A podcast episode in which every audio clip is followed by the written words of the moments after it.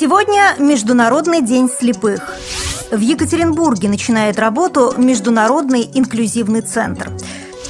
В Москве состоялось совещание по вопросу организации проезда инвалидов по зрению в сопровождении собак-проводников в метрополитене. В Уфе прошел конкурс «Тени и письма рельефно-точечным шрифтом по системе Брайля». В Челябинске состоялось дефиле инвалидов по зрению. Далее об этом подробнее в студии Наталья Гамаюнова. Здравствуйте! Сегодня Международный день слепых. Он учрежден в честь дня рождения известного французского педагога Валентина Гаюи, основавшего в Париже и Петербурге несколько школ и предприятий для слепых. На данный момент в мире примерно 124 миллиона слепых людей. По оценке Всемирной организации здравоохранения к 2020 году это число может удвоиться. Во многих странах 13 ноября проводятся мероприятия с целью привлечения внимания общества к проблемам людей, потерявших зрение. Сегодня в Екатеринбурге инвалиды по зрению и их зрячие друзья устроят шествие с воздушными шарами и транспарантами. Организатором выступила ассоциация «Белая трость». Всем желающим предлагается поддержать участников и попробовать пройти по улице с завязанными глазами. 13 ноября в городе состоится и открытие Международного инклюзивного центра для невидящих людей. Офис должен стать площадкой, на которой инвалиды будут работать над творческими проектами. В частности, в центре расположится галерея «Экстрабилити». В ней будут выставлены произведения искусства, сделанные людьми с ограниченными возможностями здоровья. Здесь же будет размещаться фотовыставка «Свет на ощупь», социальный бизнес-проект «Деловой город», а проект кругосветного путешествия с участием инвалидов «Паруса духа» обретет в этом здании свой первый офис.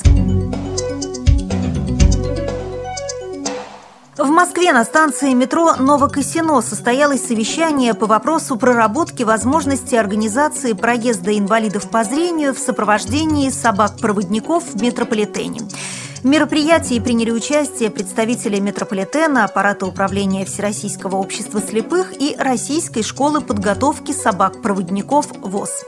Вице-президент ВОЗ Лидия Абрамова подчеркнула важность данного вопроса, так как большинство инвалидов по зрению ведут активный образ жизни. Они учатся и работают, имеют те же права, что и зрячие в соответствии с Конвенцией ООН по правам инвалидов и другими законодательными актами Российской Федерации.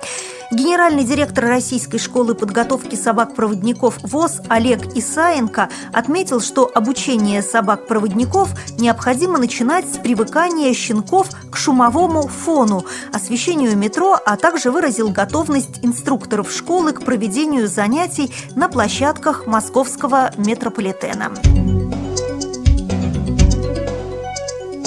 В Уфе 10 ноября прошел конкурс «Тени и письма рельефно-точечным шрифтом по системе Брайля». Организаторами выступили городское отделение ВОЗ и Башкирская республиканская специальная библиотека для слепых. Данное мероприятие проводится ежегодно уже 10 лет. Состязания брайлистов по замыслу организаторов способствуют повышению грамотности людей с ограниченными возможностями по зрению гармоничному развитию личности, приобщению к здоровому образу жизни, пропаганде чтения и письма по системе Брайля. Челябинске прошло дефиле инвалидов по зрению. Коллекции вечерних платьев и верхней одежды зрителям представили 16 слабовидящих и лишенных зрения моделей. Подготовка к этому мероприятию заняла два месяца.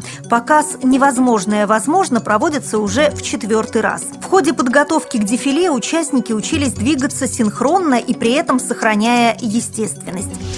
При подготовке выпуска использованы материалы информационных агентств и интернет-сайтов. Мы будем рады рассказать о новостях жизни незрячих и слабовидящих людей в вашем регионе. Пишите нам по адресу новости собака ру.